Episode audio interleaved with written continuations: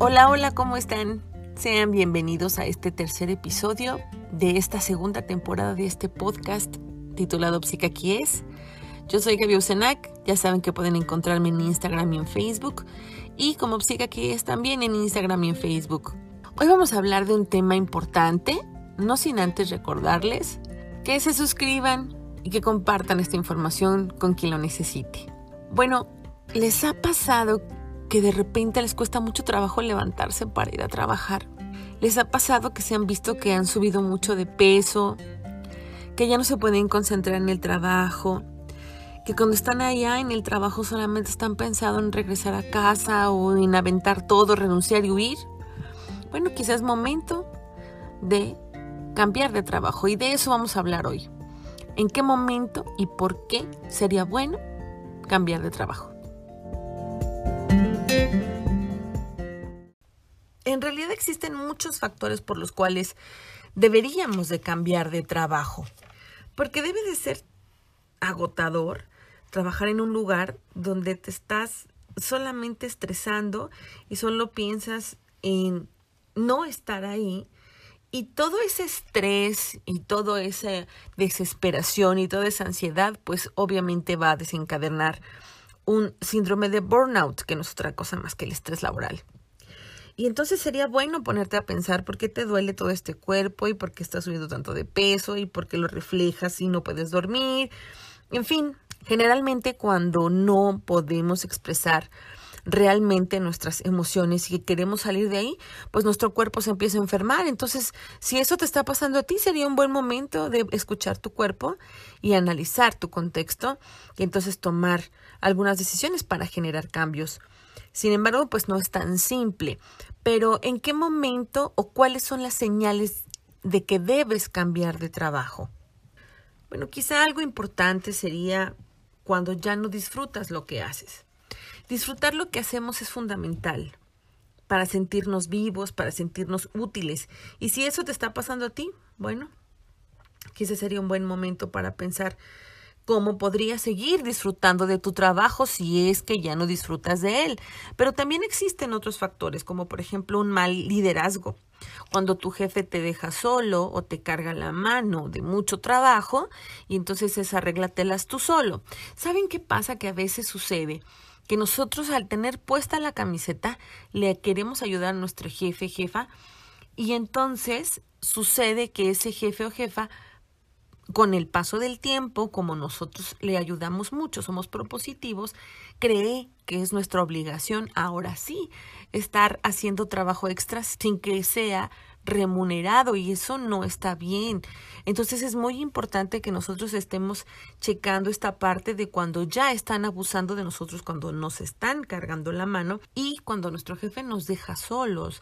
E, eso también puede hacer que nosotros terminemos por ya no sentirnos a gusto, por querer salir de ahí. Otro punto sería que ya no hay oportunidad de seguir creciendo. Es decir, yo ya llegué al punto más alto, lo que sigue es una jefatura, a mí eso no me interesa. Y entonces el trabajo se vuelve rutinario. Y entonces empezamos a, hacerlo como automáticamente y por supuesto perdemos el interés. Y la pérdida del interés pues genera monotonía y rutinas y eso hace que nosotros terminemos como en una zona de confort que a la larga pues sí va a mermar mucho nuestro estado de ánimo. Otro punto es la paga. Cuando no nos pagan lo que nos corresponde. Si tú, por ejemplo, tienes una coordinación y entonces tienes ciertas obligaciones, ciertas actividades, pero de repente tu jefe o tu jefa te empiezan a meter más chamba y más chamba y más chamba, pues van a acabar contigo tanto emocional como físicamente, psicológicamente. ¿Por qué? Pues porque no vas a lograr cumplir las expectativas que ellos te piden y te vas a empezar a cansar y vas a empezar a desesperarte. Entonces, es bien importante que haya un reconocimiento económico a todas esas actividades. A veces sucede, y eso tiene que tomarlo en cuenta, a veces sucede que te pagan muy bien, pero te exigen demasiado. Entonces también como que ya no puedes y te sientes cansado y se vale, se vale que digas, ya estoy muy cansado, ya quiero salir de aquí. Sí se vale que te sientas así. También eso suele suceder. ¿Por qué? Porque a lo mejor pues ya diste lo que tenías que dar en ese trabajo y sería importante hacer un cambio. Otro factor importante es la pésima cultura del trabajo, o sea, cuando no hay empatía con el trabajador. Si ves, por ejemplo, que otros compañeros les están abusando económicamente, psicológicamente, ¿quién no te dice que no lo van a hacer contigo a la larga? Entonces es bien importante que podamos detectar ese tipo de abusos. Si se lo están haciendo a alguien más, probablemente me lo van a hacer a mí. Entonces hay que estar muy atentos a esta cultura de trabajo en donde el ambiente es pesado, donde no se llevan bien, donde está lleno de chismes, donde hay abusos por parte del patrón hacia el trabajador, porque pues eso a la larga también te va a impactar a ti. ¿Por qué la gente no cambia de trabajo? Bueno, hay varios factores. Por ejemplo, el miedo al cambio. ¿Qué miedo nos da cambiar la rutina?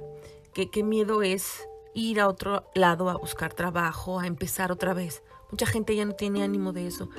Pero es que siempre esperamos lo peor. ¿Por qué no esperamos lo mejor? Entonces, si te está pasando esto de que si tienes un poquito miedo al cambio, sí piénsalo. No hay edades para absolutamente nada. Cuando tú conoces tus capacidades, te reconoces tus habilidades, eso va a ayudar mucho a que puedas hacer un cambio y este cambio sea exitoso. Pero tienes que tener mucho cuidado también con estas estos pensamientos ansiosos, estos pensamientos obsesivos, por ejemplo, eh, cuando tú te quieres cambiar de trabajo y entonces tu jefe te dice, ah, sí, eres un malagradecido, Eres un malagradecido y eres un traicionero. Eso es lo que eres. Esto es deslealtad y luego te quieren dar una clase de lealtad, ¿no? De por qué te vas. Entonces esto es un chantaje emocional. La gente debe de entender que si antes te gustaba ese trabajo, pues en este momento ya no, ya no te gusta, ya no eres feliz y tienes derecho a cambiar de trabajo y tienes derecho a ir a otro lado, a buscar, seguir creciendo.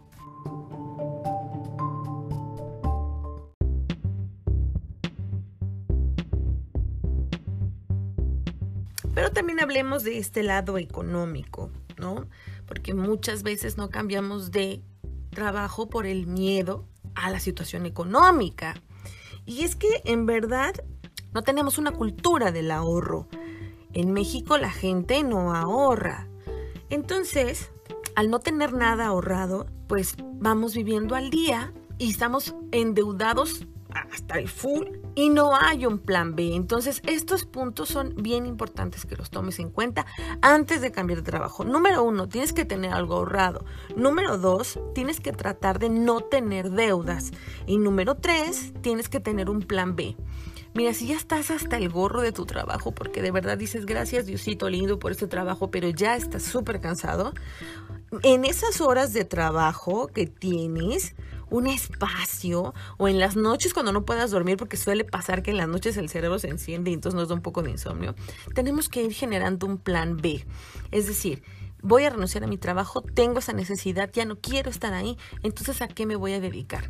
Ese plan B puede estar lleno de sueños y de ilusiones, como de siempre he querido hacer pasteles, siempre he querido ser maestra de inglés y tener una escuelita. Siempre he querido ser coaching, siempre he querido ayudar a la comunidad estudiantil, dando pláticas y talleres de manera gratuita. Todo eso, ese plan B que aparentemente no existe, una situación monetaria, en realidad sí existe si lo hay. Si tú sabes explotar bien tus habilidades y ahorita todo se mueve en redes sociales, entonces debes de confiar en ti, en tus capacidades y de ir creando este plan B para salir. No hay plan B, entonces hazte un plan C, plan D y así. Siempre hay una opción, siempre. Pero tienes que tomar en cuenta esos tres puntos antes de cambiar de trabajo. Número uno, tienes que tener algo ahorrado. Número dos, paga tus deudas. Y número tres, elabórate un plan B. Miren, este punto es bien interesante y es bien importante. En México existe una norma que es la norma 035, que es una norma de la ley del trabajo que habla sobre los riesgos psicosociales. Imagínense que ustedes están en un lugar en donde los están estresando tanto que les llegan a causar verdadero trauma. Entonces, esta norma protege al trabajador. Esta norma está vigente desde octubre del 2020. Lo que busca esta norma es identificar, analizar y prevenir los factores de riesgo psicosocial, así como promoverlos en un entorno organizacional. Es decir, esta norma de verdad se aplica en el área de trabajo. Ahora, los factores de riesgo psicosociales son todos aquellos que pueden provocar trastornos de ansiedad, del sueño, de estado de ánimo o estrés grave. Un estudio realizado en la Facultad de Psicología de la UNAM, el 85% de las empresas en México no trata bien a sus empleados, ni cuentan con elementos que ayuden a su estabilidad emocional. Otro estudio reveló que el 75% padece de estrés laboral, imagínense nada más. O sea, tú que me estás escuchando probablemente estás estresado por tu trabajo.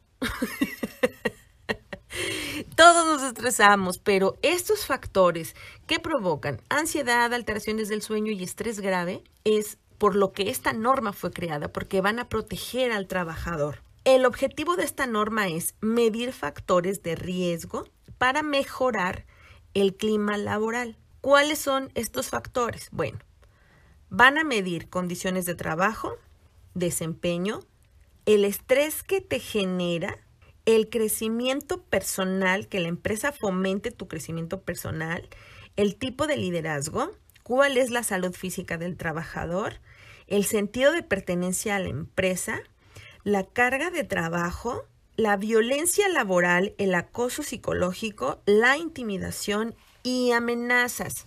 ¿Qué tipo de amenazas te voy a correr? Te voy a correr. Es que nunca nada es suficiente, nada es suficiente. Y entonces todo el tiempo estás, nada es suficiente, es que esto no le gusta a mi jefe, tengo que dar más, tengo que dar más. Entonces te genera un estrés crónico. Y eso es un factor de riesgo psicosocial. Ahora, la norma 035 lo que hace es obligar al patrón a cuidar tu salud mental dentro del área de trabajo. Y en dado caso de que tu empresa incumpla con algunos de estos factores o existan factores de riesgo psicosocial en la empresa, pueden ser acreedores a una sanción. Entonces, ¿qué quiere decir? Que supongamos que tú ahorita en tu empresa estás sufriendo de mucho estrés y de acoso y entonces te humillan, entonces te dicen que como vas vestido no es lo correcto, que si quieres salir en la foto te quites el suéter. Ese tipo de discriminación puede generar factores psicosociales porque están atentando contra tu salud mental. Entonces tú puedes demandarlos.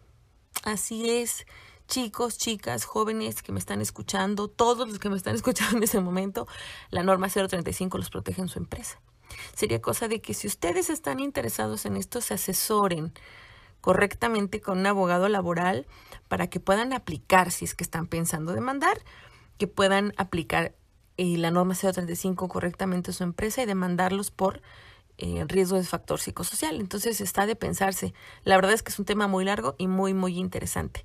Ojalá que este dato les haya servido de algo.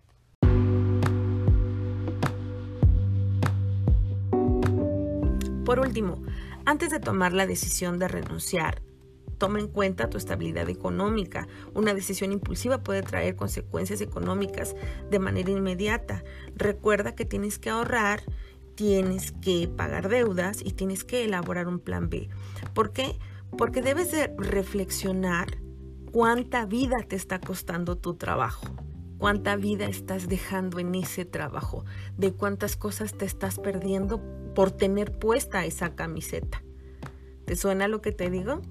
Sientes que no vas a poder hacerlo, busca ayuda. Siempre hay opciones.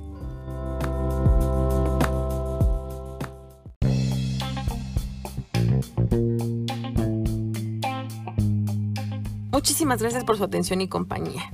Espero que esta información les haya servido de algo y compártansela a quien les sea útil. Nos escuchamos pronto, muy, muy, muy pronto. Hasta la próxima.